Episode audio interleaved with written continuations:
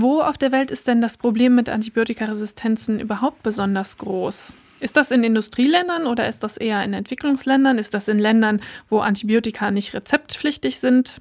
Ja, das ist eine gute Frage. Sie können sich vorstellen, über die Geschichte der letzten, ja, sagen wir 60, 70 Jahre, seit überhaupt Antibiotika zur Verfügung stehen, ähm, hat sich das gewandelt. Die Antibiotikaresistenzen sind immer da am schlimmsten, wo die meisten Antibiotika gebraucht werden. Das mhm. war natürlich sicherlich in der Nachkriegszeit in den in westlichen Industrienationen so. Da waren die Antibiotikaresistenzen hier wesentlich höher als in Ländern, wo Antibiotika allein aufgrund der Tatsache, dass sie nicht verfügbar waren oder zu teuer waren, äh, wenig eingesetzt wurden. Das hat sich allerdings in den letzten 15 Jahren, 20 Jahren äh, dramatisch geändert.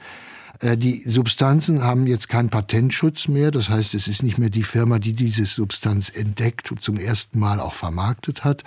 Der Gewinner und auch der Einzige, der dieses äh, Medikament anbietet, sondern mittlerweile gibt es Generika, die sind sehr viel preiswerter, die sind aber auch erschwinglich in Ländern, in denen ähm, durchweg äh, ähm, die Menschen nicht so gut äh, ausgestattet sind, dass sie sich äh, teure Therapien leisten können. Aber Antibiotika sind mittlerweile so billig geworden und in den Ländern, in denen momentan Antibiotika auch hergestellt werden, das ist zum Beispiel vor allem Indien und China, werden Antibiotika sehr billig auf den Markt gebracht. Und da sehen wir auch selbstverständlich jetzt die meisten Resistenzen und auch äh, ganz verblüffende Resistenzphänomene, die uns wirklich Kopfzerbrechen machen und uns mit Sorge füllen.